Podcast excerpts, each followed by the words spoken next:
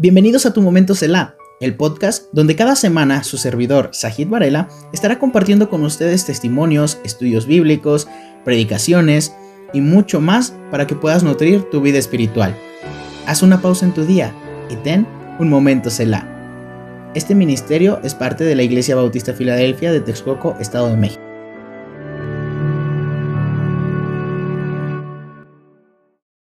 Hola, ¿qué tal hermanos? Bienvenidos a un episodio más de Tu Momento Selah. Y el día de hoy, hermano, vamos a hablar de un tema súper delicado, por lo cual estamos pasando hoy en día en nuestro mundo. Así es, de una pandemia causada por un virus. Pero este virus, ¿qué provocó? La verdad es que este virus provocó un cambio total, llamándolo así una nueva normalidad. Este virus nos obliga a salir cubiertos, totalmente protegidos de nuestros cinco sentidos, olfato, protectores visuales, incluso el tacto, el gusto, proteger totalmente nuestro cuerpo. ¿Y qué más? ¿Qué más provocó esta nueva normalidad? Bueno, pues este virus ha provocado que todos estemos encerrados, que salgamos incluso a veces con temor. Provocó miles de muertes, incluso ya millones. ¿Y qué pasa? Que ahorita se está viendo reflejado muchísimo más. Así es, no estoy hablando del SARS-CoV-2, que es una pandemia actual, sino estoy hablando de otro virus que ya lleva años, si no es que siglos, que está con nosotros. Y ese es el pecado. ¿Y por qué hablo ahorita del pecado? ¿Por qué lo comparo con un virus? ¿Por qué lo comparo con la pandemia actual? Bueno, actualmente sabemos que sí, estamos viviendo una enfermedad súper complicada que es el COVID-19, que nos obliga de igual manera a salir cubiertos por miedo a contagiarnos. Pero si estas medidas, hermano, las ocupáramos para protegernos del pecado, créame que otra cosa sería. ¿Por qué? Voy a darles una comparativa de lo que es el pecado y por qué lo estoy comparando con un virus. Un virus es un microorganismo, hermano, que no tiene vida por sí mismo, es inerte, lo cual necesita un huésped para poder actuar. De así manera, de así mismo, el pecado necesita de alguien para que se pueda efectuar, para que pueda efectuar el, la acción. ¿Ok? Pero bueno, ¿y qué es todo esto del pecado? Yo soy nuevo y no sé qué es pecado. Bueno, si hay alguien así, vamos a ver la definición del pecado. Y esto lo vamos a encontrar en Primera de Juan 3, 4, que dice, todo aquel que comete pecado infringe también la ley, pues el pecado es infracción de la ley. ¿Quedó claro? Mm, no, no sé qué es infracción. Bueno, infringir, vamos a ver qué es una infracción. Y una infracción, como tal, es una multa por infringir algo. Bueno, me quedé igual. ok, infringir. Vamos a ver qué es infringir. infringir es no cumplir una ley, norma, pacto, etcétera, o actuar en contra de ellos. ¿Se entendió? Ok, pero infringir una ley, ¿y de cuál ley estamos hablando? Esta misma pregunta se la hicieron a Jesús. Maestro, ¿cuál es el gran mandamiento en la ley?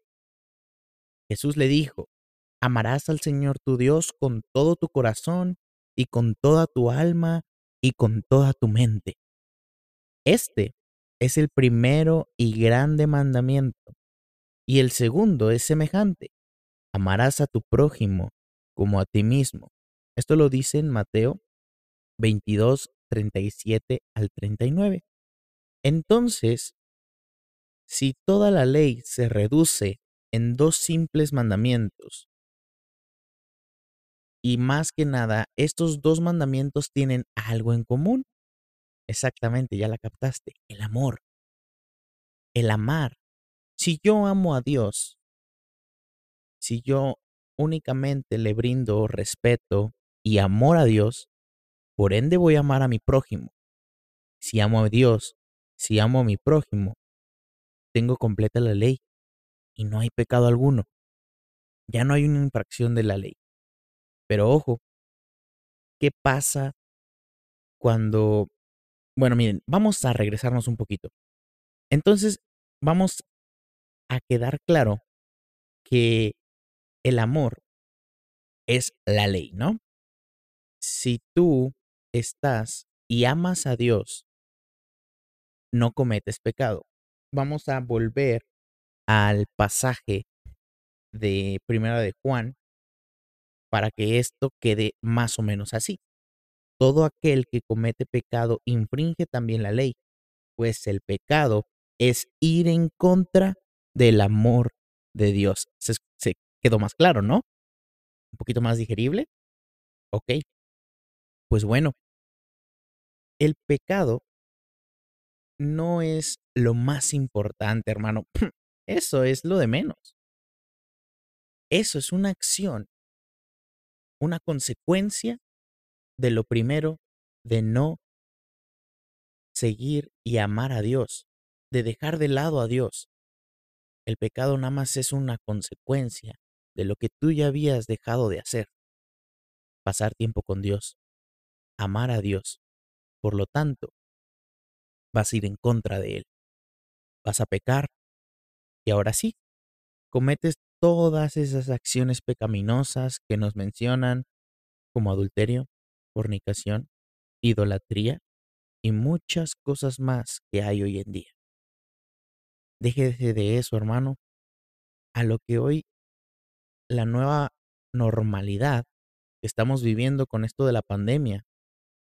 Desgraciadamente el mundo está tomando también como nueva normalidad el pecado que es normal y es que esa es la, la mentira más grande que te da el pecado. El pecado te dice, ay, no te preocupes, tú sabes lo que le conviene más a tu cuerpo, tú te conoces. Ay, mira, y así justamente empezó eh, con ese complejo Adán y Eva. Esa mentira fue sembrada por Satanás, diciéndole, oye, vas a ser igual que Dios. Igualito. Eso es mentira lo que Dios te dijo, que si, si comes vas a morir. No, tiene miedo porque vas a ser como Él. Y no. Esa es la mentira más grande que te puede ofrecer el pecado. Así que, hermano, abramos nuestros ojos y no normalicemos el pecado. No es una nueva normalidad el que en escuelas se esté enseñando que la homosexualidad es correcto. No es normal que en las escuelas se esté enseñando que el aborto depende de ti. Y sí, depende de ti. Pero eso que hiciste para que tuvieras un hijo también dependió de ti. ¿Ok? Así que no hay que normalizar los actos pecaminosos. Es que es lo que le conviene más a tu cuerpo. Ay, ¿qué vas a ver Dios? Ya está anticuado. La Biblia se escribió en el siglo, uy, en el primer siglo, en la primera década y mucho antes todavía. Yo estoy hablando del, del Nuevo Testamento, pero desde mucho antes la palabra de Dios existía y seguía marcando los mismos mandamientos. No es normal, hermano, que hoy niños de primaria, de secundaria, estén tomando, fumando y haciéndose de tantas cosas que hoy en día decimos, ah, es normal. Platicando con el hermano David, una vez me dijo, yo le estaba también comentando, que hay una cultura en África que para ellos es normal que sus esposas no sean vírgenes, porque ellos tienen la creencia de que entre más eh, actos sexuales hayan tenido, bueno, pues de esta manera su esposa va a complacer a su marido. Y, y él me dijo, desgraciadamente también eso está pasando aquí en México. No de esa manera, de esa misma cultura, pero si lo vemos en nuestra juventud, niños de 15 años, señoritas de 14, 15 años ya están teniendo relaciones sexuales. Y, ay, pues si lo hacen con protección, pues qué de malo tiene. No, eso no es así. Y por eso le puse de título, hermano, la nueva normalidad. Porque hoy en día el mundo aplaude todo esto. Yo recuerdo que en la secundaria me decían que era normal el que alguien eh, se masturbara, porque de esta manera iba a adquirir eh, experiencia sexual. O sea, a mí me lo enseñaron en la secundaria. Imagínense lo que ahorita con las nuevas leyes se está enseñando ya acerca de la homosexualidad, acerca del aborto y demás. O sea, ya es completamente distorsionado. O sea, ya no tiene nada de, de sentido. Ya todo el pecado lo vemos en todos lados. En todos lados ya está el pecado. Y como le comentaba, en nuestros cinco sentidos podemos encontrar el pecado. Que si por la nariz, ah, por medio de inhalar drogas, que si por la boca a la hora de consumir alcohol, tabaco, etcétera, ¿no? Por la vista, al ver cosas pues pecaminosas, cosas que no son, cosas que son adúlteras incluso, en la música, por medio de nuestros oídos, ya las, el pecado está más explícito en las canciones, incluso en plataformas digitales. Hay un apartado que mismo Spotify lo pone y dice explicit. O sea, es contenido totalmente explícito donde denigran a la mujer, donde al hombre lo hacen parecer un patán. Y ya eso es normal. No es así, no es así como Dios quiere que nos condujamos. No quiere que vayamos por medio de esos rumbos y que nosotros también digamos en un futuro, ah, pues vamos a casar y vamos a celebrar matrimonios homosexuales. No. Dios destruyó a toda una nación por ese pecado. Y nosotros no vamos a permitir que por las normalidades del mundo venga a perjudicar su palabra. Debemos de ser celosos de eso, hermano. Porque, ay, pues nada más es una. El de, ay, pues es un ratito. Sí, así empieza el pecado, justamente con eso. Empieza, y les comentaba, lo comparo con un virus, porque al igual que el virus, este se va a alojar y va a empezar a desactivar tu sistema inmune. ¿Ok? El virus va a empezar a bajar las defensas poco a poco. ¿Y cómo lo va a hacer el pecado? Empezándote a meter ideas y alejándote de Dios. ¿Ok?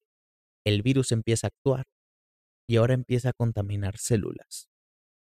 Es decir, va a empezar a meter ya pensamientos más fuertes y vas a comenzar a, ahora sí a hacer actos. Ya lo vas a empezar a maquinar. Tu cuerpo lo va a llevar a cabo. Y cuando menos sientas, ¡pum! Ya caímos en pecado. Y deje de eso. Lo normal es que sintamos vergüenza y nos arrepentamos y no volvamos a ello. Pero sabemos que no es así. Sabemos que el pecado gusta. ¿cierto? Si no, no lo haríamos. El pecado es algo que te gusta, que te llama la atención. El pecado es, digamos, rico por naturaleza. Porque, pero ojo, es rico cuando está en tu boca, cuando lo estás degustando, pero es amargo cuando lo tragas. Porque ahora sí, ¿para qué lo hice? Si tú de verdad tienes a Dios en tu corazón, hermano, persona que me esté escuchando, vas a sentir ese remordimiento como lo sintió Adán y Eva. Esa desnudez que sintieron, lo van a pasar. Y lo, lo normal es que tú llores, te arrepientes y posterior a ello te reconcilies con tu padre. Pero, mmm, pero cuando lo empezamos de poquito, en poquito, es como una semillita. Lo, lo ponemos y tal vez empieza como una raíz. Y ok, bueno, pues no me pasó nada. O empieza a germinar. Lo empiezas a cometer más y más y más. Y bueno, todavía se puede arrancar cuando es una planta. Pero ojo, cuando trates de tumbar el árbol de pecado que ya creaste. Porque puede que ese árbol te aplaste cuando lo, lo tires. Así han caído muchos hombres que han servido a Dios. Hombres que por cinco minutos de placer tiraron toda una vida de testimonio poderoso. No te dejes llevar por esos impulsos, hermano. Es, es muy fácil llevarse por el pecado, es muy fácil guiarse por esos rumbos. Y sí, yo no digo que es fácil estar en la palabra de Dios porque es complicado ya que vas a contracorriente, vas a nadar en contra de, del mundo y por ende el mundo te va a tumbar, a timbar, a tumbar, ¿vale? Así que hermano, ojo en la siguiente receta. Como cualquier enfermedad, existe vacuna para un virus. En este caso, les voy a armar una receta para que podamos, eh, pues nosotros mismos, sanarnos de todo esto. Y lo vamos a ver en el Salmo 6, Salmo 6, versículo número 2 y 3. Salmo 6, versículo número 2 y 3. ¿Ok? Dice, ten misericordia de mí, oh Jehová, porque estoy enfermo. Sáname, oh Jehová, porque mis huesos se estremecen. Mi alma también está muy turbada. ¿Y tú, Jehová? ¿Hasta cuándo? ¿Ok? Hermano, aquí estamos hablando de alguien que está pidiendo misericordia cuando está pasando por una prueba. Y es que el pecado es eso, son pruebas. Pero ojo, porque el pecado es la acción. La tentación no es pecado. La tentación es todo lo latente que está para que tú cometas el pecado. Es decir, yo paso por, bueno, normalmente aquí en Texcoco hay una zona de bares muy conocida. Entonces, si tú pasas por ahí, sabes que ahí hay pecado. Y eso es tentación si tú eres alcohólico. Pero no es pecado si pasas por ahí. Pero ojo, que si tú entras, tomas, ahora sí ya es pecado. La tentación está ahí. Incluso la tentación puede venir más fuerte si te dicen, oye amigo, no tiene años que no te veo. Vente, te invito una copita y platicamos. Ah, pues no quiero ser descortés. Bueno, vamos, vamos. No, la tentación te ganó. Y por ende se convirtió en pecado. ¿Ok? Bueno, vamos a ver la receta que la misma palabra de Dios nos dice, si bien esta receta es muchísimo mejor, esta vacuna está hecha en, en los laboratorios Tercer Cielo por nuestro, nuestro químico, Cristo. Esta receta es súper, súper confiable, ¿vale? Bueno, dice en el versículo número 6 de los Salmos, dice, me he consumido a fuerza de gemir. Todas las noches inundo de llanto mi lecho. Número uno, hermano. Confiesa tus pecados. Cada que se cometa alguno, nosotros debemos de confesar nuestro pecado.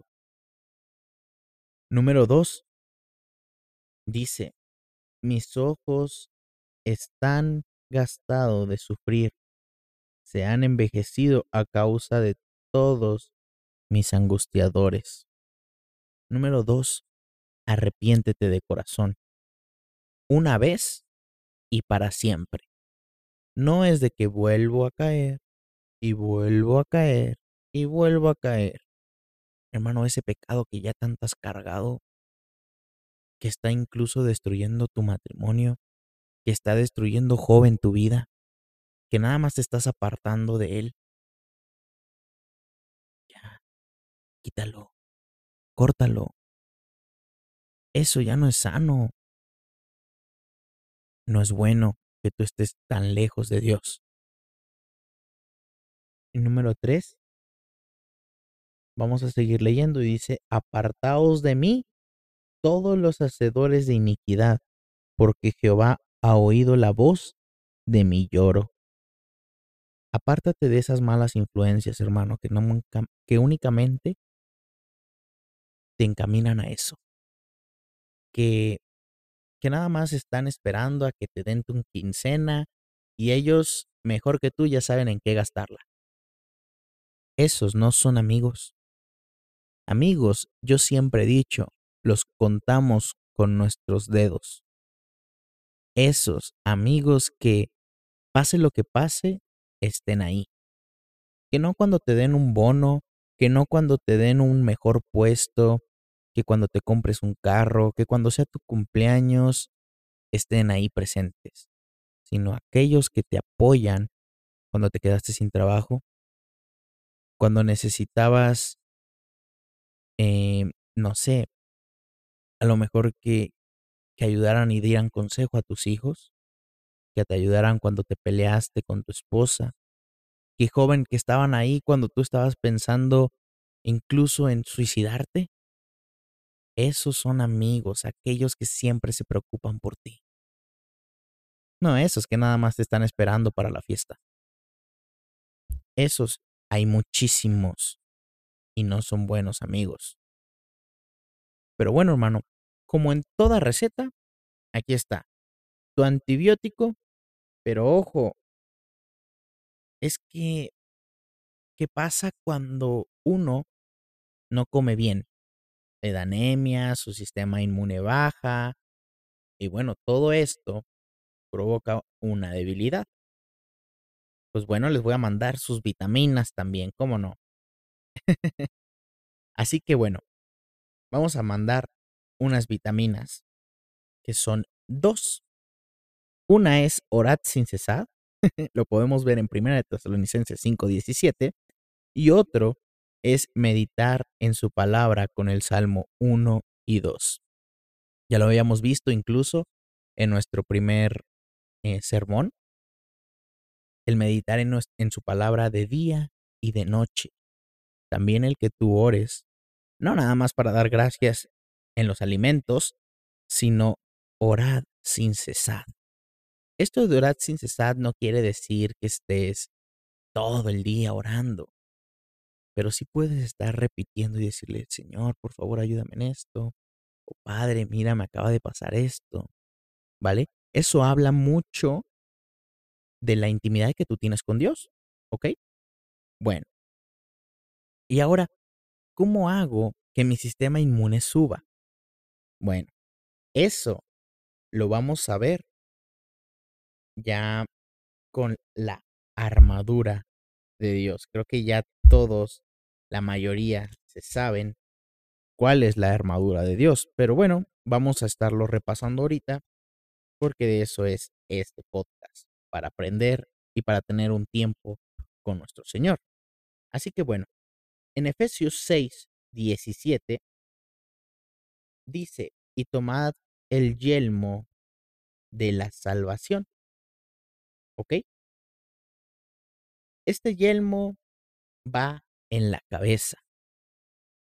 Vamos a proteger nuestra cabeza con la salvación, con el regalo más grande que Dios nos ha dado.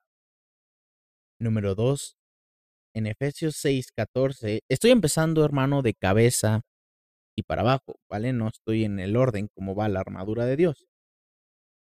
Dice, Efesios 6, 14, estad pues firmes, ceñidos vuestros lomos con la verdad y vestidos con la coraza de justicia. La coraza, hermano, protege los órganos vitales del soldado y esto es con la justicia. Ceñidos los lomos con la verdad y ahorita eso lo vamos a ver en otra parte, ¿vale? Y vestidos con la coraza de justicia. La espada, la super arma que todo cristiano tiene que tener. Efesios 6, 17. Y la espada del Espíritu, que es la palabra de Dios. Con ella, hermano, podemos penetrar los, las coyunturas, los tuétanos y llegar a tocar el alma. Es la única arma en el mundo que puede atravesar el alma, que con sus versículos te perfora hasta el corazón. Si de verdad la sabemos aplicar, hermano, si de verdad la enseñamos y aprendemos a blandir nuestra espada, podremos ser unos buenos espadachines y con unas pequeñas estocadas tumbar al enemigo. El cinturón es aquel que da soporte a todo nuestra espada también. Así que en Efesios 6:14 dice, estad pues firmes, ceñidos nuestros lomos con la verdad. La verdad va a poseer y va a estar reposada nuestra espada en la verdad. Ahora, pero ¿cómo me voy a proteger? Vienen los catorrazos y yo cómo me defiendo. En Efesios 6:16 sobre todo tomad el escudo de la fe, con que podáis apagar todos los dardos de fuego del maligno. Con esto, hermano, con el escudo de la fe, es como nosotros nos vamos a defender de todos esos ataques que vienen. Pero, ¿qué es la fe? Es pues la fe la certeza de lo que se espera y la convicción de lo que no se ve. El calzado. Bueno, necesitamos también una comodidad para estar marchando en las filas de nuestro Señor. Y eso lo vemos en el, en el versículo número 15. Y calzados los pies con el apresto del Evangelio de la paz. Todo esto, hermano, nos va a fortalecer nuestro sistema inmune. Y quiero que pongan muchísima atención, hermano, porque por el pecado hemos perdido a miles de personas. Si por el COVID a diario estaba viendo hoy en mi clase de epidemiología, las estadísticas del COVID hoy en día en México son de que alrededor de 300 a 400 personas mueren diariamente. Diarios están muriendo esa cantidad de personas. Pero ojo, esos, aquellos que reportan como confirmados. Pero ¿qué de aquellos que se sospechaba o que incluso no pasaron reportes? El número asciende. Y ahora, hermano, esto lo vamos a ver con este virus llamado pecado. ¿Cuántas personas en el mundo se mueren hoy en día sin Dios? Sin que nosotros, hermanos, tengamos ese celo de la palabra y podamos predicar a más. Porque sí, el mundo está en pausa hoy en día, pero el cristiano no. El cristiano no se puede dar ese lujo de estar en pausa y reposando. Al contrario, se crearon nuevas estrategias y vio la iglesia de qué manera poder seguir compartiendo su palabra. Ok, no nos podemos reunir, pues transmitimos por las redes sociales. Ok, no podemos llevar el Evangelio como antes a la hora de, de poder llevar folletos. Ok, hacemos videos, creamos este podcast incluso para poder predicar y llegar a más personas para que puedan ser salvas y arrepentirse de todo. Hermano, debemos de ser celoso por todo lo que hagamos. No te apartes de Jesús, ten un tiempo aparte con Él y Él te va a decir lo que vas a hacer.